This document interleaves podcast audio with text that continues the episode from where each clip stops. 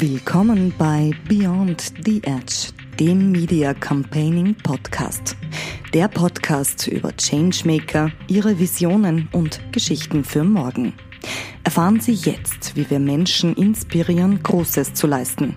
Durch die Sendung führt Martin Aschauer.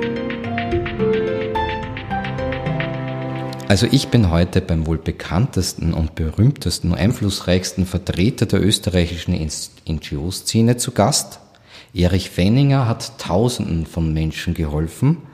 Ja, ich steige sehr direkt ein und frage gleich, lieber Erich, wer bist du und was machst du? Ja, wer ich bin, ist äh, schon von dir benannt, der Erich, Erich Fenninger. Äh, bin mit Leidenschaft äh, Sozialarbeitender äh, der versucht, Theorie und Praxis zusammenzubringen und äh, gleichzeitig äh, bin ich auch liebender Vater mit drei Söhnen und einer wunderbaren Frau. Du feierst ja heuer deinen 60. Geburtstag, wie ich herausgefunden habe. So ein rundes Jubiläum lädt dir ein, dass ich jetzt dir ein paar persönliche Fragen nach der Bilanz stelle. Ja, dein Leben für einen Außenstehenden liest sich wie eine wahre Erfolgsgeschichte für einen Außenstehenden zumindest mal, vom HTL-Schüler, Zivildiener, Amnesty-Aktivisten, dann mit 27 Jahren zum wohl jüngsten Geschäftsführer der Sozialbranche, zumindest einmal im Österreich kann ich das einmal sicher sagen. Ähm, ja, du hast mit 27 Mitarbeitern rein strukturell angefangen und die Volkshilfe ist rein strukturell betrachtet im Vergleich dazu heute ein richtiges Großunternehmen. Was waren Highlights in diesen vielen, vielen Jahren? Was waren aber auch Krisen auf deinem Weg? Ja, ähm, Highlights. Ich würde beginnen vielleicht bei der Beantwortung dieser Frage. Ich bin aufgewachsen ähm, und mir war sehr wichtig, äh, sehr früh nicht zuzuschauen, wenn ich soziale Ungerechtigkeiten identifiziere über den Medienkonsum oder über die Literatur. Ähm, und deshalb habe ich mich sehr früh engagiert. Also Amnesty International ist schon angesprochen worden. Mit 15 war ich dort schon Mitglied und bin aktiv geworden, damals im Bezirk Baden. Äh, das hat mich sehr geprägt, weil ich da schon äh, sozusagen versucht habe, menschenrechtsorientierte Arbeit zu leisten. Äh, freiwillig darüber hinaus war in der Friedensbewegung aktiv, natürlich auch damals schon auch in weiterer Folge in der Ökobewegung, Hainburg-Besetzung war ich dabei, was die, den Schutz der Au betrifft. Ähm, habe Sozialarbeit studiert, nachdem ich Flüchtlingslager Dreiskirchen gearbeitet habe als Zivildiener und ähm, ähm, bin dann sehr früh, eigentlich nachdem ich in der Kinderjugendhilfe war, äh, in eine Leitungsposition gekommen mit 27 in der Tat, also extrem jung, habe aber gleichzeitig mich versucht äh, zu professionalisieren, indem ich Organisationsentwicklung und Sozialmanagement gelernt habe. Ich glaube, das war ganz wichtig. Und was schon dabei gelungen ist, ist eigentlich so eine äh, durchaus vielleicht noch Pionierphase äh, zu gestalten, damals in der Volkshilfe Niederösterreich mit, glaube ich, rund 250 Mitarbeiterinnen und äh, sehr direkt mit den Kolleginnen eine Organisation zu entwickeln, die tatsächlich ähm, immer größer geworden ist in Niederösterreich und wo wir vielen Menschen ähm, Betreuung anbieten konnten im Pflege- und Betreuungsbereich, aber auch Kinderbetreuungseinrichtungen haben aufgebaut und darüber hinaus auch ähm, Arbeitsplätze für arbeitslose oder erwerbslose Menschen geschafft haben. Also das war schon sehr prägend, sehr direkt. Dann sind wir eigentlich zu einer großen Organisation geworden, ähm, wo äh, sehr stark die strukturalen Probleme und die strukturellen Probleme äh, im Vordergrund gestanden sind, die zu lösen waren. Und ähm, habe in einer Krise zum Beispiel die Volkswagen Burgenland übernehmen dürfen und die versucht zu stabilisieren. Also das mein Weg ist sozusagen geprägt eigentlich gewesen, dass ich sehr früh in einer Verantwortungsposition gekommen bin ähm, und damit äh, Organisation mitentwickeln konnte. Äh, Krisen in dem Sinn würde ich meinen, sind eher extern als intern entstanden, dort wo wir unter Druck waren oder immer wieder kommen als Nichtregierungsorganisationen, die im Sozialbereich tätig sind. Wir leben immer wieder ähm, sozusagen in einem gewissen Mangel Mangel an Finanzierung, an Verlässlichkeit von Förder, Fördergeberin. Äh, das prägt Organisationen, weil sie damit unheimlich unter Druck stehen. Auch die Leitungen dementsprechend sind unter Druck und äh, das ist wahrscheinlich sozusagen etwas, was in einer gewissen Latenz durchzieht, ähm, wenn man im sozialen Bereich tätig ist, dass wir immer wieder managen im Mangel müssen und nicht ausreichend finanziert werden, um die Probleme der Menschen lösen zu können. Das ist ein gutes Stichwort, finde ich. Was mir nämlich sehr gut an der Volkshilfe äh, gefällt, ist, dass sie nicht nur hilft, sondern auch ihre Stimme für die benachteiligten Gruppen äh, erhebt. Das ist im Vergleich zu Hilfswerk, Caritas und anderen, finde ich, ein USP. Jetzt ist das, wenn man jetzt an Druck äh, denkt und Fördergeber, da schaut man ja immer, dass man möglichst, dass es gibt das ungeschriebene Gesetz der NGOs, eck politisch nicht an. Ähm, und du hast das anders gemacht. Das war sicher am Anfang nicht unumstritten, oder irre ich da? Ja, vielleicht unumstritten würde ich gar nicht sagen, aber es war schon notwendig, sozusagen die gesamte Organisation dabei eben mitzunehmen. Und ähm, äh, es ist natürlich nicht ganz einfach, ähm, wirklich als NGO tätig zu sein, indem man ganz klare Position bezieht für benachteiligte Menschen, für strukturell benachteiligte Menschen, ähm, weil man auch eine gewisse Abhängigkeit hat von Fördermitteln und weil es manchmal der Macht nicht gefällt, wenn wir die Stimme für die Betroffenen erheben.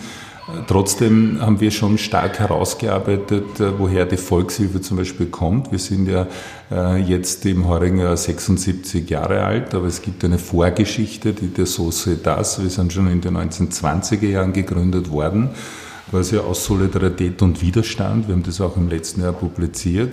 Und wenn man dieser Geschichte nachspürt, dann sieht man, wir kommen aus der Arbeiterinnenbewegung. Ähm, die letztlich ähm, äh, sozusagen als Gründungsväter und Mütter bezeichnet werden können. Es ging damals bei der Gründung um einerseits um konkrete soziale Arbeit, Menschen sozusagen äh, zu unterstützen, sie aber nicht paternalistisch in Abhängigkeit zu bringen, sondern sie zu ermächtigen, äh, um auch gleichzeitig strukturelle Problemlagen äh, zu bekämpfen. Und wir sind ja schon in den 1934er Jahren verboten worden, also vom Austrofaschismus. Ähm, und wir haben dann äh, schon auch die Frage wiederum in der Volkshilfe gestellt, was ist sozusagen der Kern unseres Wesens und ähm, haben wir uns darauf verständigt, dass es eigentlich in Eingedenk der Geschichte unserer Organisation Benachteiligungen beseitigen und gelingendes Leben ermöglichen ist. Und damit äh, klingt es vielleicht nur simpel, aber wenn man es ein bisschen zerlegt, dann sehen wir schon, dass äh, der Mensch als Subjekt nicht immer sozusagen ähm, in der Lage ist, aufgrund seiner Bedingungen sein Leben zu meistern, die Herausforderungen des Lebens anzunehmen, ähm, wir als Menschen leben sozusagen in einer gewissen spezifischen Gesellschaft, die oft Benachteiligungen produziert, wo wir uns als Einzelne schwer tun, diese Benachteiligungen zu kompensieren. Also deshalb sehen wir, wir müssen diese strukturellen Benachteiligungen äh, verändern, damit ein gelingendes Leben überhaupt entsteht und damit sich der Mensch auch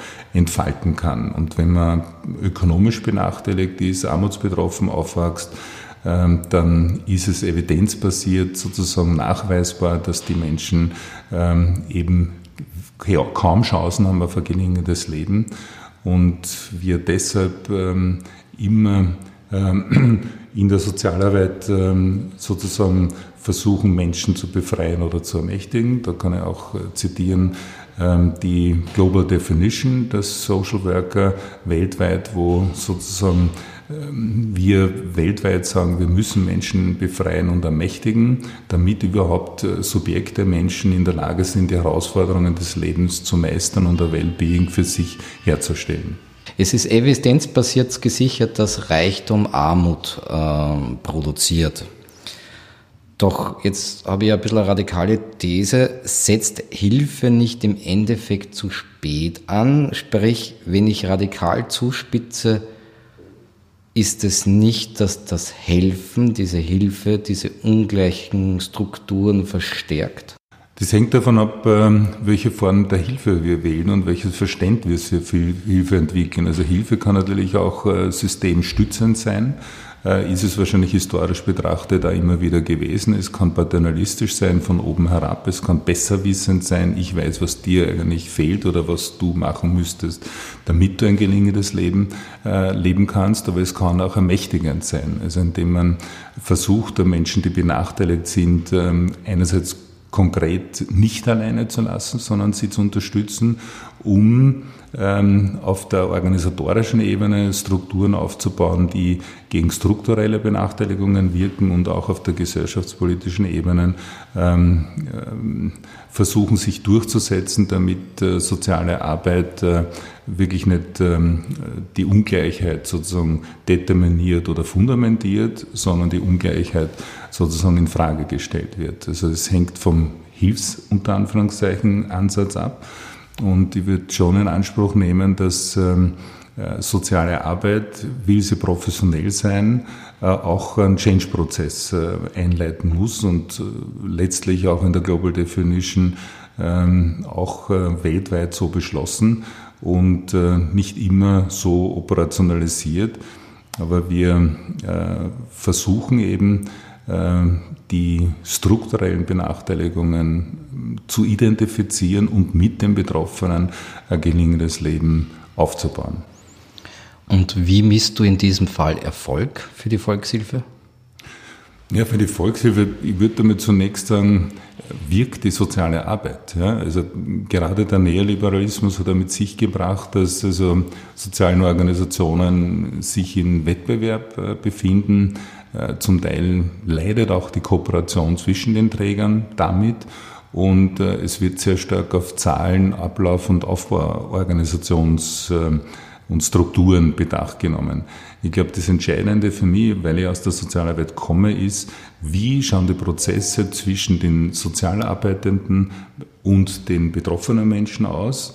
Als Begrifflichkeit ich dann gerne soziale Zusammenarbeit ein weil es versucht, sozusagen im hegelischen Sinn, ähm, die Wörter so in Verbindung zu bringen, damit klar gemacht wird, was eigentlich im Fokus stehen muss. Es muss eine wirksame ähm, Zusammenarbeit sein. Sozialarbeit ist kein Produkt, das ich verabreiche wie ein Medikament, sondern es ist eine koproduktive. Das Ergebnis, das hoffentlich wirksam ist, ist, dass durch die Beziehung von Menschen, die Sozialarbeit leisten und den Betroffenen äh, konkrete Verbesserung im Ist, Hier und Jetzt erzeugt wird, aber gleichzeitig auch die Möglichkeit impliziert, sozusagen einen Change-Prozess einzuleiten. Jetzt ist das vielleicht ein bisschen abstrakt, aber ich versuche es äh, auch zu sagen, dass die Sozialarbeit politisch sein kann und muss. Also wenn ich mit Menschen spreche, die armutsbetroffen sind, dann beschreiben sie sich einmal zunächst oftmals nicht als armutsbetroffen, weil sie ja Armut an sich schon eine Ideologie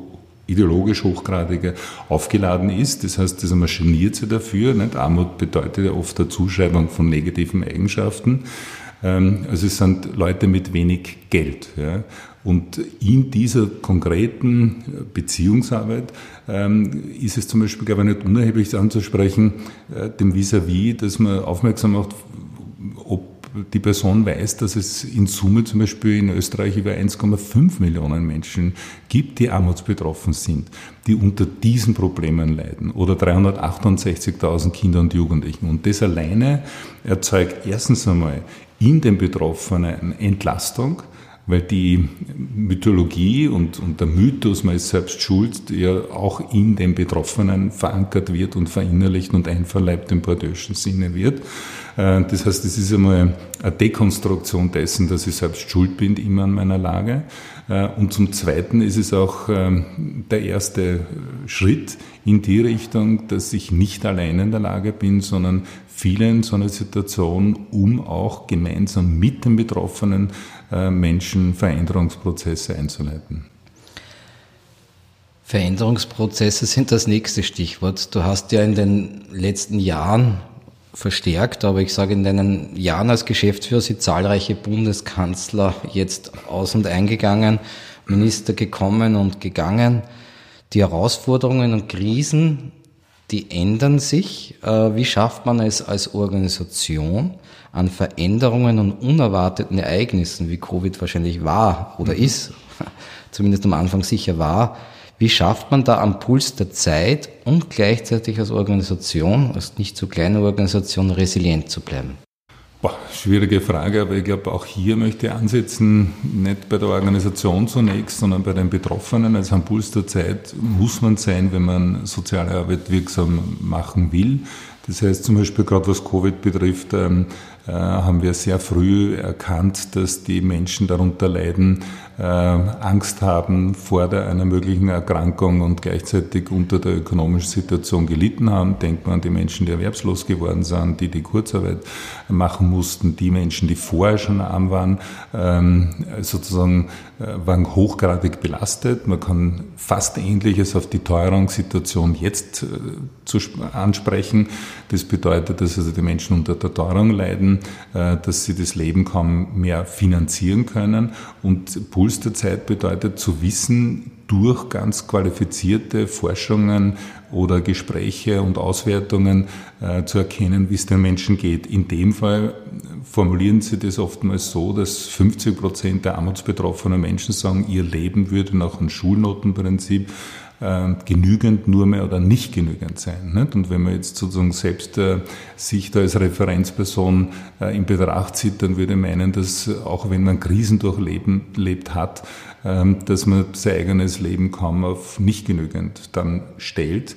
Ähm, deshalb äh, sozusagen muss man hier am Puls der Zeit sein und versuchen als Organisation jetzt dieses Wissen, die Expertise von den Betroffenen nach oben zu tragen. Ja, wie in einem Lift manchmal kommen wir vor, dass man halt von den Menschen, die deklassiert sind, die abgewertet sind, die strukturell benachteiligt sind, auch hinauffahrt mit ihnen oder zum Teil stellvertretend für sie und es gegenüber der Politik oder den sozusagen Kräften, die halt äh, hohen Einfluss haben auf die Gesellschaft, einbringt. Also wir versuchen hier zu kooperieren aufgrund des Wissens, äh, das wir haben, ähm, weil wir im Feld sind. Auch jetzt 35 Prozent der Menschen laut Fiskalrat sind ja arm, also haben, haben große Probleme, das Leben zu finanzieren.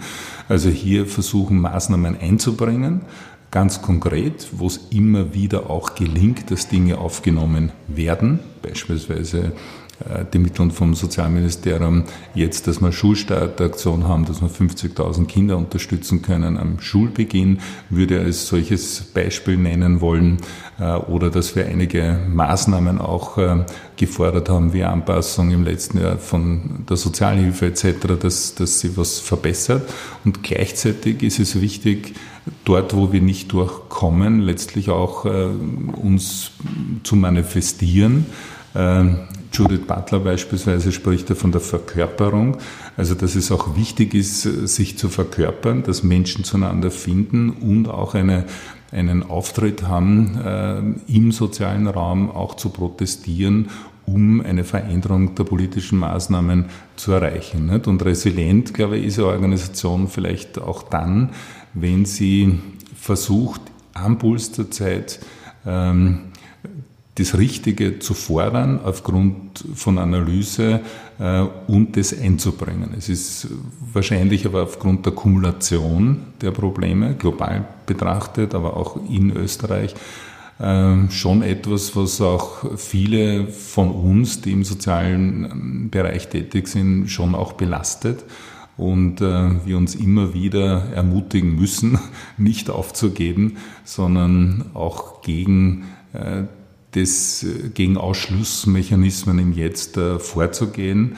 Und ähm, denken wir, was uns ermutigen kann auch dabei ist, was wäre, sich vorzustellen, was wäre, wenn es uns nicht gäbe. Nämlich nicht gäbe die Menschen, die beispielsweise gegen die Planetenzerstörung ankämpfen, gegen die Abschlachtung des Regenwaldes, gegen die CO2-Abstöße. Also wo viele junge Leute einfach sozusagen protestieren im Sozialbereich für bessere Bedingungen, für gute äh, Arbeitsbedingungen oder ausreichende Finanzierung. Also sozusagen schließe damit. Ähm, das ist auch etwas, was zu wenig ins Treffen führt. Also wir sind ganz schön viele, die in der Zivilgesellschaft auch permanent äh, uns in den Kämpfen der Zeit beteiligen. Und wenn es das nicht gäbe, dann würde die Welt wahrscheinlich deutlich schlechter ausschauen. Sehr spannend, kann ich nur unterstützen. Aber ich habe jetzt gleich noch eine so eine spannende Frage, die man wohl letztendlich gar nicht final beantworten kann. Aber was ist der Wert der Arbeit heute? Wenn man die Räume des Pfuschens der 80er und 70er Jahre ähm, so nimmt, die wo eine ganze Generation den Wohlstand äh, darüber generiert hat, dann war da in den 90er Jahren, aber spätestens in den 2000er Jahren damit Schluss. Liegt nicht hier der Schwachpunkt der Sozialpolitik, dass wir nicht mehr geschaut haben, wie der Wohlstand generiert wurde und haben und beispielsweise billige Energie, problematische Lieferketten und die Kosten tragen wir jetzt in Form von, Form, also in Form von Klimawandel und Biodiversitätskrise, aber vor allem belasten diese Krise ärmere Bevölkerungsgruppen ja wieder überproportional. Könnte man sagen, dass der Volkshilfe da nie die Arbeit ausgeht? Also wenn man hinten beginnt anzufangen, dann glaube ich, dass der Volkshilfe grundsätzlich die Arbeit nicht ausgeht, selbst wenn wir in einer besseren gesellschaftlichen Position leben würden, äh, Menschen immer Probleme haben. Wenn ich aber am Beginn der Frage anknüpfe, dann würde ich es versuchen, so mich so anzunähern, dass ich zunächst sage, also Arbeit, hat auch zum Beispiel Karl Marx schon einer der ersten gesagt, ist etwas Natürliches, den Menschen eigen, dass er sich auseinandersetzt mit der Natur. Ja? Also Arbeit hat ja etwas, ähm, ist ja was hochbedeutungsvolles. Wenn wir es einmal von der Erwerbsarbeit äh, mal noch wegblenden wollen, wir setzen uns natürlich äh, auseinander, so wie Kinder naturgemäß lernen, indem sie die Welt entdecken, versuchen zu krabbeln, anfangen zu stehen, neugierig sein, alles ertasten, erschmecken und im, Erwachsenenleben setzen wir uns sozusagen mit der Natur aus und versuchen, ähm, etwas zu bewerkstelligen, damit wir bessere ähm, Lebensvoraussetzungen produzieren. Der Problematik, glaube ich, ist äh, auch heute, äh, dass die ähm, Erwerbsarbeit äh, eine ist, die tendenziell nicht ausreichend bezahlt wird. Auch hier kann man beispielsweise auf Marx oder andere Theorien aufsetzen, dass halt ähm, diejenigen, die Kapital besitzen, sozusagen dem das Kapital begründen, dass sie uns halt sozusagen um unseren Mehrwert äh, bringen, indem wir äh, in der Erwerbstätigkeit einen gewissen Grad an, an Wert vorenthalten bekommen. Aufgrund dessen kann ja auch Reichtum und Kapital akkumuliert werden. Ähm, und ähm, der dritte Bereich, der angesprochen worden ist, wie, wie ist der globale äh, Zusammenhang, dann wissen wir, glaube ich, heute, dass sozialen Fragen und die äh, ökologischen Fragen überhaupt nicht trennbar sein können mehr. Die müssen wir gemeinsam denken. Und wenn es um die Weltrettung geht, um einen ökologischen äh, Change-Prozess, dann ist es auch notwendig, einen sozialen Change-Prozess einzuleiten. Und wir werden beides nur dann erreichen, wenn wir für mehr soziale Gerechtigkeit ähm, äh, wenn wir mehr soziale Gerechtigkeit durchsetzen. Nicht? Also ganz konkret, also wenn so große Konzerne mit ausgestattet mit so großem Kapital in der Lage sind, ähm, auf Rechte, auf, auf, auf, auf ein Recht der Stärkeren so ihre, ihre Aktivität zu begründen, dass auch die Politik das Recht des Stärkeren privilegiert, ähm, dann führt es letztlich auch zur Erdzerstörung und zu einer unfairen Behandlung der Menschen in den Erwerbsprozessen. Und dort, glaube ich, liegt auch das Gemeinsame, dass man äh, versuchen muss, ähm, dass die Politik, die ja eigentlich im Auftrag der Gesellschaft und der Menschen wäre, wieder Hoheit, Gestaltungshoheit äh, bekommt gegenüber, Erd, gegenüber den Erdzerstörer, gegenüber den unfairen Bedingungen und sich nicht instrumentalisieren lässt, wie es jetzt weltweit der Fall zu sein scheint, dass mehr das Finanzkapital die Politik äh, steuert, als die Politik äh, äh, die Kapitalmärkte. Was mich so an dir fasziniert ist auch und an deinen Antworten, dass du mit den ältesten Regeln einer NGO brichst. Nämlich du bist nicht neutral, auch mit deinen Antworten argumentierst du von Marx über Hegel, also zumindest einmal in einem Wertegerüst ähm, basierenden Antworten. Und du versteckst deine politischen Überzeugungen auch gar nicht. Äh, trotzdem oder vielleicht auch deswegen spenden die Menschen. Darf jeder Chef parteipolitisch sein, solange er transparent damit umgeht? Boah, ähm, ich würde mir nicht parteipolitisches äh, Engagement zuweisen, äh, aber parteiisch zu sein. Nicht? Ich glaube, dass das eine gute äh,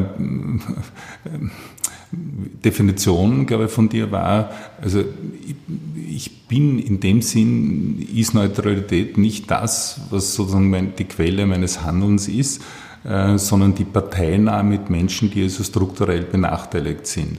Und das sehe ich nicht als eine ideologischen Positionierung, sondern auch im Denken her von den großen Philosophen, auch der kritischen Philosophie, äh, materialistische Herangehensweise. Also im Grunde versuche zu erkennen, was nehmen Menschen, denen schlecht geht, zum Beispiel wahr? Was sind ihre primären Erfahrungen?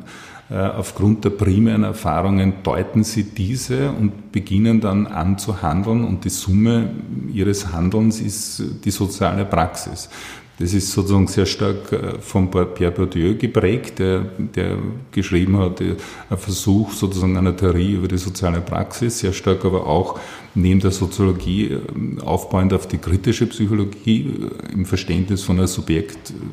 Ähm, ähm, also versucht die Dinge, die, die, die Probleme, äh, die, die, die Dinge, die Menschen Probleme machen, zu verstehen und aus Grund dessen in Kombination, was äh, für sie besser wäre oder was notwendig ist, Maßnahmen zu entwickeln. Das heißt, ich habe versucht in den Jahren meines Lebens ideologische Brillen tunlichst abzusetzen, weil genau die Ideologie beispielsweise nicht, ähm, ist ja etwas, was ähm, vernebelt und wo Dinge ähm, propagiert werden, die unwahr sind. Nicht? Also die Menschen sind faul, liegen auf unserer Hängematte, äh, wollen nicht arbeiten gehen. Nicht? Das sind Vorannahmen, ähm, sind hochgradig ideologisch aufgeladen.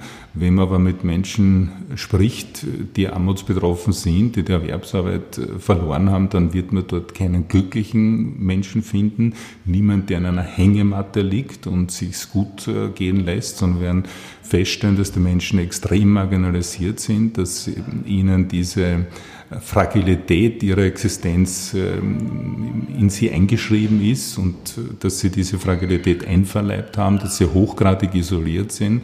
Also zusammengefasst würde meinen, ähm, die Bedingungen äh, produzieren letztlich die soziale Praxis der Menschen und deshalb versuche ich aus dieser Position der Unterprivilegierten oder auch Pflegebedürftigen oder demenziell Erkrankten oder Menschen, die demenziell erkrankte Menschen unterstützen, aus dieser Position heraus äh, Lösungsvorschläge zu entwickeln, damit es eine Verbesserung gibt und nicht durch eine äh, parteipolitische Brille. Jeden zweiten Montag im Monat neu auf mediacampaigning.net oder jeder anderen digitalen Podcast-Plattform dieser Welt. Changemaker im Gespräch über Visionen und Geschichten von morgen. Der Podcast von und mit Media Campaigner Martin Aschauer.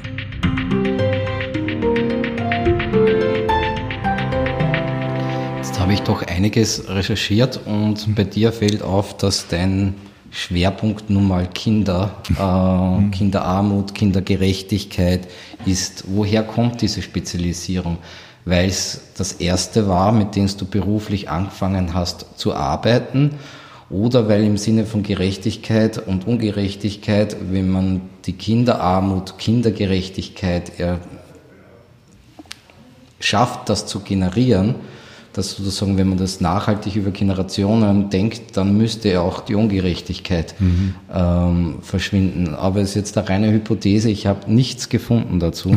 Woher kommt deine Spezialisierung? Ich glaube, die Antwort ist eigentlich schon ein bisschen gegeben. Ich glaube, dass sie mehrschichtig ist. Vielleicht auch die Rückerinnerung an eine schöne Kindheit äh, und auch äh, das ähm, subjektive Wissen, dass die Kinder durchaus prägend auch sein kann. Nicht? Also in meinem Fall war ich sehr früh engagiert, meine Eltern haben das durchaus mich dabei ermutigt oder haben mir versucht, sozusagen auch Dinge ähm, zu zeigen, wie unterschiedlich das Leben sein kann, wie gerecht oder ungerecht es sein kann. Das zweite ist natürlich gewissermaßen auch die Liebe zu Kindern, weil es ist der Beginn des Lebens. Ähm, Kinder sind wunderschön und haben einfach noch nicht äh, die Vorurteile und die Ideologien, die die Erwachsenen oftmals ihnen dann im Laufe des Lebens überstülpen wollen. Und zum Dritten, glaube ich, auch zu erkennen, äh, dass vieles ähm, auch hier früh angelegt ist. Einerseits der Verweis, ich war am Beginn meiner beruflichen Tätigkeit als Sozialarbeiter eben mit Kindern und Jugendlichen, die armutsbetroffen sind, in der Kinderjugendhilfe, vormals Jugendamt engagiert.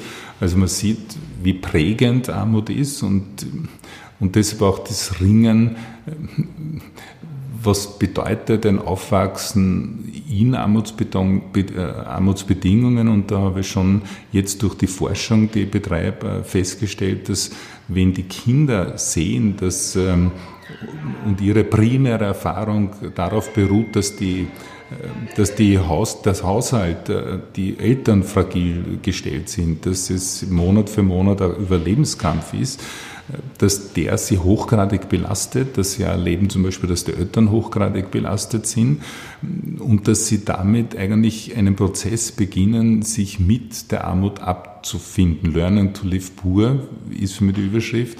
Ähm, sie stellen keine Bedürfnisse im Raum, sie haben keine Wünsche, weil sie wissen, dass die nicht befriedigbar sind und weil sie kooperativ sich verhalten, versuchen sie mitzuhelfen, dass die Familie als Gesamtes ähm, irgendwie über die Runden kommt. Äh, also nicht ich zuerst, sagen die damals betroffenen Kinder, sondern wir gemeinsam wollen sorgenfrei sein. Also das wären Ansatzpunkte, warum einerseits mir das persönlich wichtig ist, aber gleichzeitig ja ist im Aufwachsenprozess auch sehr begründet äh, das Scheitern.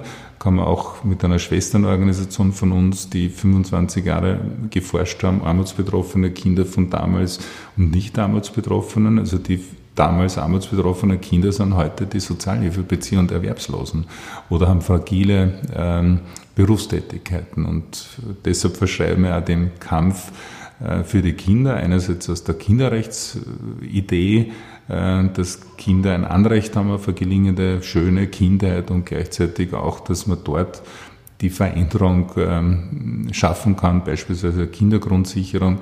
Wenn wir die einführen, ist die Kinderarmut abgeschafft, die Kinder würden länger am Bildungsweg durchlaufen können, wären selbstwirksamer, wären selbstsicherer und wären äh, zukünftig als Erwachsene dann nicht diejenigen, die abhängig sind von Systemen, sondern die, die ihr Leben selbstständig und autonomer in Angriff nehmen können. Du hast gerade Grundsicherung für Kinder oder Kindergrundsicherung gesagt. Warum haben wir das nicht schon? Ja, einerseits glaube ich, ähm, weil es diese Idee nicht gab. Also ich habe mir lange überlegt, wie könnte man Kinderarmut minimieren oder abschaffen und das war ein langer Denkprozess, das jetzt sozusagen simpel sich materialisiert in einer Idee einer Kindergrundsicherung. Das heißt, alle Kinder, die in Österreich leben, bekommen einen Universalbetrag.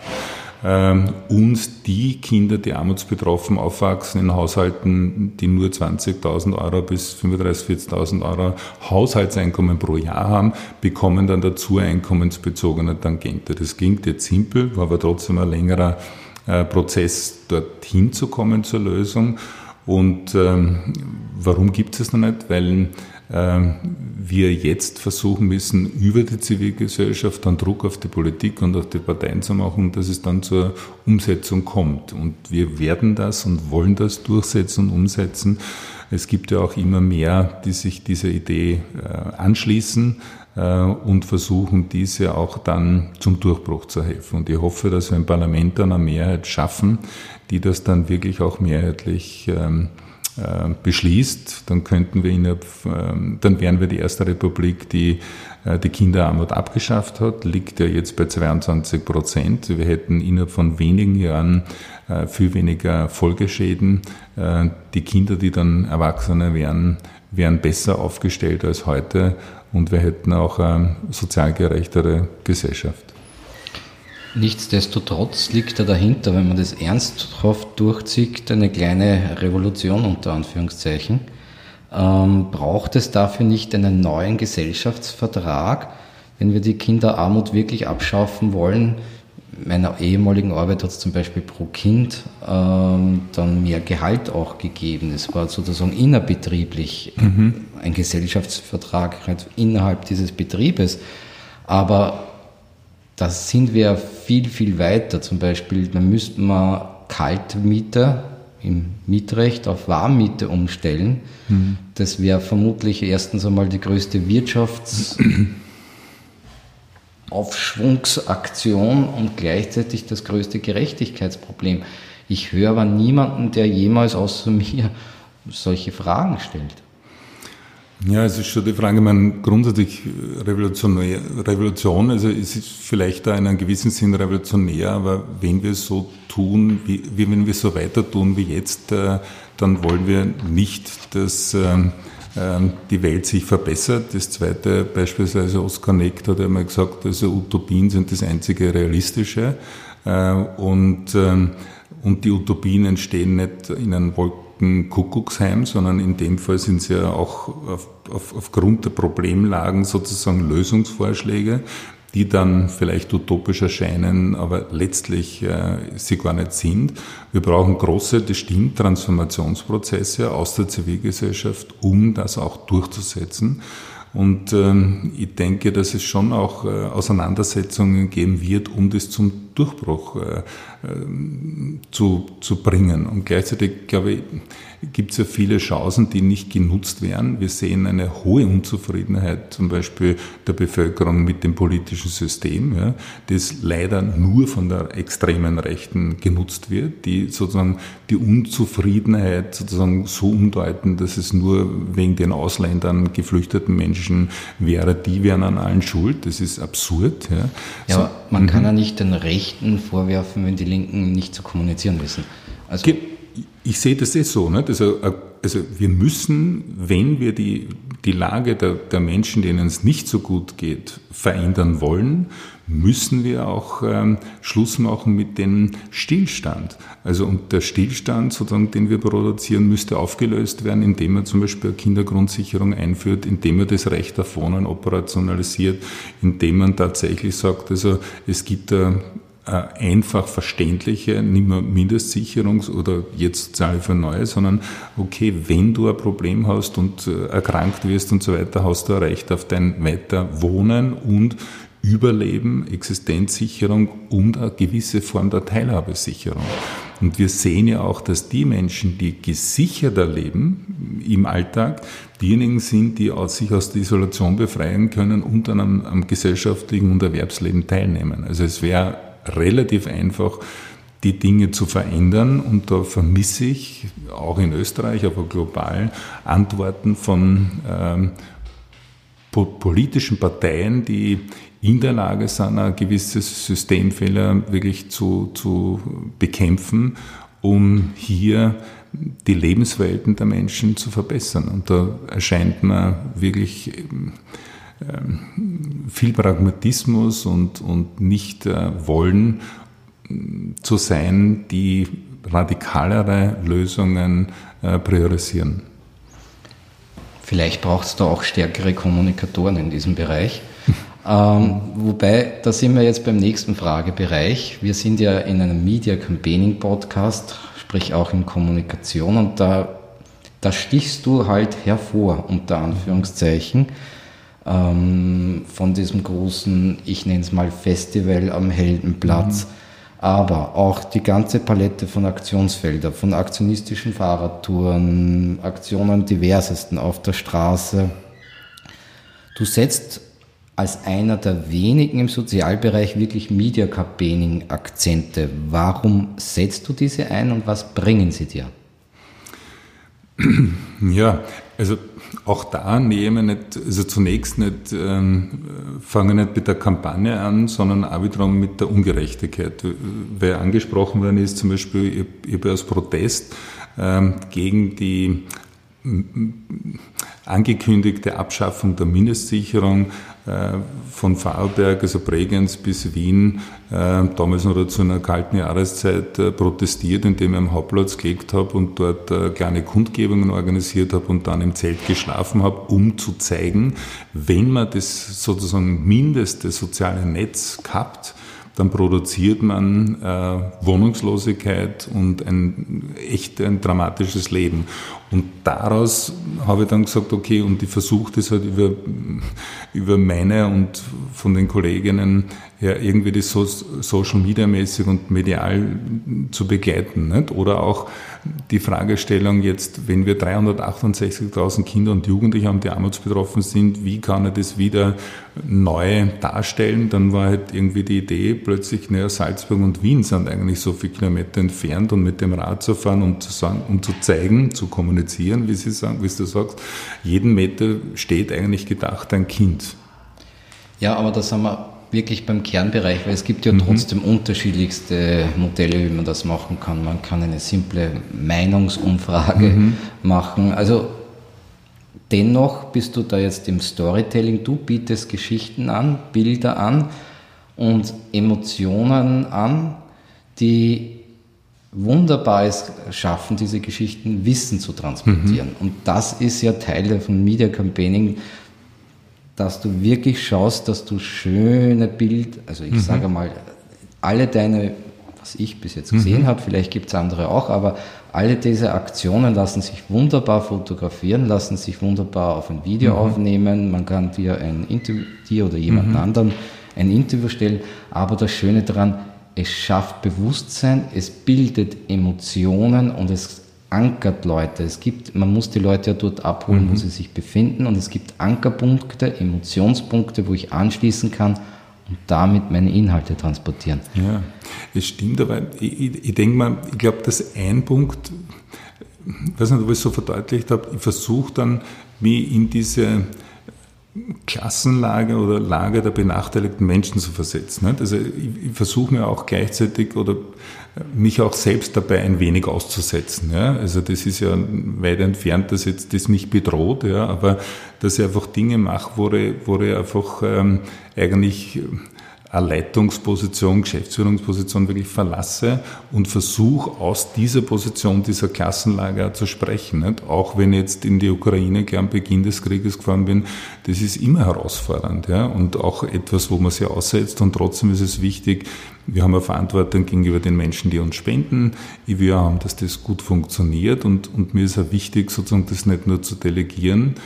Und der zweite Weg, der angesprochen worden ist, und das ist mir auch wichtig, ist, man muss ja die Sinne ansprechen. Nicht? Also wenn wir jetzt einen Talk haben, dann läuft das natürlich sehr stark sozusagen übers Hören oder, oder man erreicht die Leute eher intellektuell, nicht? indem man nachdenken muss und Deshalb versuche ich immer, noch dazu war mir das immer wichtig bis heute, Kultur, Musik, ja, äh, oder bestimmte Form der Musik, die sich immer auseinandersetzt mit der Gegenwart, nicht? also ob das Jazz war, Blues war, Rock, äh, Punk natürlich oder heute Rap und Hip-Hop und so weiter, ähm, diese reibt mir der Gegenwart und darum versuche ich immer wieder mit Bands Veranstaltungen zu machen, in der Arena zum Beispiel, hat auch einen symbolischen Charakter, ist besetzt worden damals, oder am Heldenplatz Voices for Refugees oder äh, Stand with Ukraine im, im Stadion, im Ernst-Happel-Stadion, um auch die Möglichkeit eines Wirs zu erzeugen, wo wir mit unserer Musik einfach auch uns manifestieren und nicht nur über Reden sozusagen uns wechselseitig erreichen. Welche Tipps kannst du aber Leuten mitgeben für solche, ich nenne es jetzt Medienstunts, ähm, was muss man da beachten? Ja, schwierig. Im Prinzip habe ich jetzt kein Medientraining äh, jemals absolviert und beschäftige mich natürlich auch mit Kommunikation oder mit Organisation. Ich habe Organisationsentwicklung, Sozialmanagement studiert, aber ich glaube, der springende Punkt, würde ich trotzdem immer meinen, ist, was ist wirklich mein konkretes Anliegen und was ist eigentlich das Anliegen der Betroffenen? Von geflüchteten Menschen, von arbeitslosen Menschen, von Armutsbetroffenen und aus dieser Lage her versuchen, dann äh, Lösungen zu entwickeln, um auch aus dieser Lage, dieser Benachteiligung, diese, ähm, die Veränderung, also die Not zu beschreiben, aber auch die Veränderung zu beschreiben und nicht nur von oben herab. Nicht? Weil es gibt ja viele Kampagnen, im, auch im sozialen Bereich, nicht? Wo, wo ich das Gefühl habe, also das ist das ist stärker durch durchdrungen vielleicht von markentechnischen und kommunikationstechnischen ähm, Tools und weniger äh, Spuren mehr. Was, was würden uns die benachteiligten Menschen sagen? Worauf bist du stolz? Stolz ist für mich äh, ein Wort, das ich nicht gern verwende. Dann frage ich anders. Mhm. Was kannst du besonders gut? Ja, also vielleicht Stolz ist für mich eher Freude. Also ich freue mich, wenn, wenn, wenn ich Dinge erreichen kann. Ich freue mich, wenn Dinge gelingen. Ich freue mich vor allem auch, wenn, wenn ich sozusagen versuche, einen Weg zu überhaupt einmal zu entwickeln, um dann von mir das Voices for Refugees zu machen. Also dann freue ich mich nicht nur auf dem Heldenplatz auf der Bühne zu stehen vor 200.000 Leuten, sondern noch viel mehr freut es mich. Ich habe das entwickelt äh, ein paar Wochen davor und jetzt ist es Realität. Also das sind die Dinge, die mir Freude bereiten. Freude bereitet mir natürlich auch, wenn ich merke, dass unsere oder meine soziale Arbeit wirksam ist, dass es hilft auch wenn wir als Zivilgesellschaft wirksam sind, wenn wir auch unsere Stimme erheben. Das sind Dinge, die, die mich freuen und da vielleicht, aber weil auch das Persönliche, nicht? also ich habe das am Beginn angesprochen, also meine Frau zum Beispiel ist auch äh, in der Sozialarbeit tätig, nicht? also äh, wir lieben beide äh, den Bereich und da meine Söhne sind alle in dem Bereich gelandet, aber nicht, weil sie dorthin erziehen wollte, sondern weil sie den Weg für sich selbst gefunden haben und engagieren sie auch sozial und sozialpolitisch. Also das ist etwas, was mir eher mit Freude erfüllt. Was kannst du besonders gut? Interviews geben? Na, weiß ich nicht, das weiß ich nicht. Aber also was ich besonders gut kann, ich, ich glaube, ich, ich versuche, oder sagen wir so, ist ja immer so eine Anmaßung besonders gut, aber ich versuche, die Probleme von Menschen zu identifizieren, Theorie und Praxis zustande zu bringen, sozusagen mit zu stützen auf Philosophie, Soziologie, kritische Psychologie und daraus her Lösungen zu generieren. Das ist etwas, was, glaube ich, schon mir, ich mir zutiefst angeeignet habe ähm, und, und in die Richtung halt versuche, einen Beitrag in der Volkshilfe zu leisten. Und die Zielorientierung immer, was ist das wirkliche Ziel, wo sind die Kernprozesse, welche Gruppen an Menschen wollen wir Bedingungen schaffen, die wir verbessern wollen. Also das sind so die entscheidenden Elemente. Und da glaube ich, habe ich schon einige Expertisen äh, gesammelt, die aber weniger, sozusagen, da ist nicht äh, das Mittel der Zweck, sondern möglichst die Zielerreichung äh, einen Beitrag zu leisten in einer zivilgesellschaftlichen, in einem zivilgesellschaftlichen Engagement in Österreich. Du bist Buchautor, gibst Podcast, Interviews, ähm, warst Freundeskreisleiter beim ORF Zumindest habe ich das gefunden. Ich will aber eher an, an was anderes rauf. Wie sieht denn dein Arbeitstag aus? Du arbeitest 18 Stunden durch oder? Ja, ich arbeite viele Stunden in der Woche. Also auch äh, Wochenende und äh, gibt es kaum ein Wochenende, wo ich nicht äh, etwas arbeite.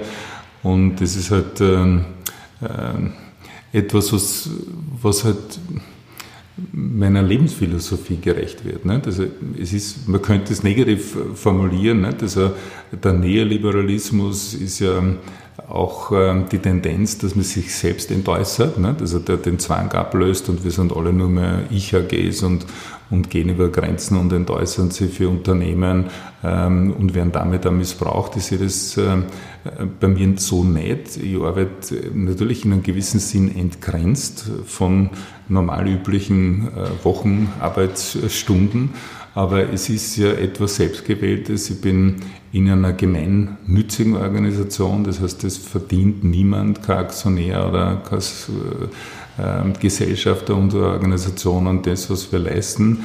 Und es ist halt eine, eine Operationalisierung einer Lebenseinstellung und manchmal wird es schon zur Last und ist es belastend, das will ich nicht äh, bestreiten und trotzdem ist es gleichzeitig etwas, äh, was so einer Grundmission, Philosophie halt entspricht, äh, Beiträge zu leisten, die andere Menschen in eine bessere Position bringen und wenn es anderen besser geht, geht es mir auch besser. Aber wo nimmst du die ganze Energie her oder was treibt dich an? Vielleicht schon die Liebe zu Menschen, insbesondere zu den Deklassierten und gleichzeitig sozusagen äh, liegt der Energie, ich glaube, das war auch in, der, in einer tiefen Empörung über Missstände. Äh, auch das ist eine Motivation. Nicht? Also in der Sozialarbeit wird ganz gerne gelehrt, man muss sich abgrenzen von den Menschen, mit denen wir arbeiten. Ich glaube, dass es falsch ist, dass wir eher ein Bündnis eingehen müssen mit Menschen, denen es äh, schlecht geht äh, aber nicht um sich dabei selbst aufzuopfern oder unterzugehen mit ihnen, aber sie in eine Position zu begeben, dass wir eigentlich gemeinsame Interessen äh, verteidigen. Und, und, und vom philosophischen Aspekt würde ich meinen, ähm, Axel Honneth hat gesagt, also hat versucht, Freiheit zu bestimmen und Freiheit gibt es ja unheimlich viele Unterschiede. Also das Recht auf Freiheit, also Freiheit, Recht auf Eigentum oder solche Dinge wie im Beginn Hobbes und Locke und so weiter waren. Aber er hat von der sozialen Freiheit gesprochen und die ist damit begründet, dass wir als Menschen von Beginn an gesellschaftliche Subjekte sind und wir eigentlich durch eine wechselseitige Anerkennung ähm, bessere Ergebnisse erzielen können, als wenn wir uns abisolieren von den anderen. Also wir brauchen keine Festungen äh, in Österreich, sondern wir brauchen mehr Kooperation, um gemeinsam äh, bessere äh, Bedingungen zu schaffen. Und wie sehen deine Visionen für die Zukunft aus? Also so ganz konkret möchte ich äh, persönlich, aber auch äh, die Volkshilfe die Kindergrund, Kindergrundsicherung durchsetzen. Das ist sozusagen etwas, was äh, vor über zehn Jahren begonnen hat und, glaube ich, echt gelingbar sein wird.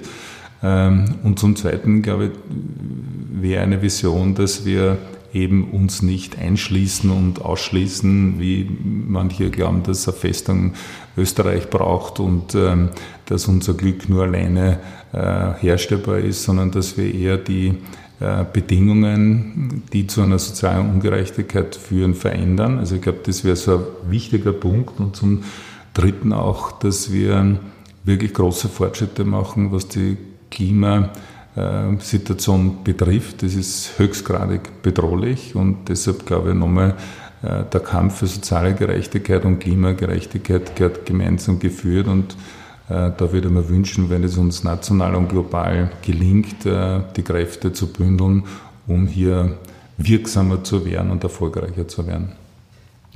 Man hört ja draußen, wie fleißig gearbeitet wird zum Teil. Ähm, Nichtsdestotrotz bist du eine Person der Öffentlichkeit ähm, und sozusagen Beruf, Privat und Familienleben. Ich glaube, diese Unterteilung gibt es in deinem Fall nicht. Mhm. Äh, oder nicht so, nicht so, wie es andere Personen mhm. auch handhaben. Ähm, ist das der Preis, den man der dafür bezahlt, an der Spitze zu stehen? Weil jeder will dann mit dem Chef oder Geschäftsführer reden, nicht mit dem einfachen Mitarbeiter und Mitarbeiterin? Ja, ich glaube schon, dass, dass intern natürlich wir schon eine starke Teamorientierung haben, wenn ich die Frage richtig verstehe und damit auch beantworte. Ähm, also ich glaube, dass äh, wir alle wichtig sind, egal auf welcher Ebene wir tätig sind, wenn wir nicht paternalistisch handeln sondern, und karitativ, sondern äh, ermächtigend. Und das Zweite halt, was die Familie betrifft, also für mich ist die extrem wichtig. Also meine Kinder, die Dagmar, sozusagen sagen wir extrem wichtig, aber ähm, man hat vielleicht nicht immer ähm, ausreichend vielleicht Zeit, aber gleichzeitig investieren wir alle in einem gewissen Sinn auch unsere Zeit äh, in den sozialen Kampf für mehr Klima und soziale Gerechtigkeit. Meine letzte Frage, die habe ich dem Ali Mahalocci gefladert. Ähm, stell dir vor, acht Milliarden Leute würden jetzt zuhören. Auch wenn es nicht ganz acht Milliarden sind, auch nicht Millionen, aber stellst dir trotzdem vor, acht Milliarden, aber du hast nur 30 Sekunden Zeit. Was sagst du ihnen? Wir Menschen wissen, dass die Welt nicht gerecht ist, dass die einen privilegiert, die anderen massiv benachteiligt werden, dass äh, 70 Millionen auf der Flucht sind, dass fast eine Milliarde unterernährt ist und dass wir nicht mehr zulassen wollen, gemeinsam, global, dass die einen sie privilegieren und die anderen uns verarmen lassen. Und es ist längst Zeit, dass wir uns als Menschen, als Subjekte zusammentun, um wirksam für unsere Interessen, nämlich der Menschenrechte, nicht auf Eigentum, sondern auf soziale, auf Wellbeing äh, durchzusetzen und dass äh, wir gemeinsam auch äh, den Planeten nicht weiter zerstören lassen wollen. Und deshalb brauchen wir eine globale und regionale, starke Zivilgesellschaft, wo wir die äh, autoritären äh, Figuren, äh, die die falschen Interessen äh, durchsetzen wollen, äh, verändern und wir die Gesellschaft auf der Welt gestalten.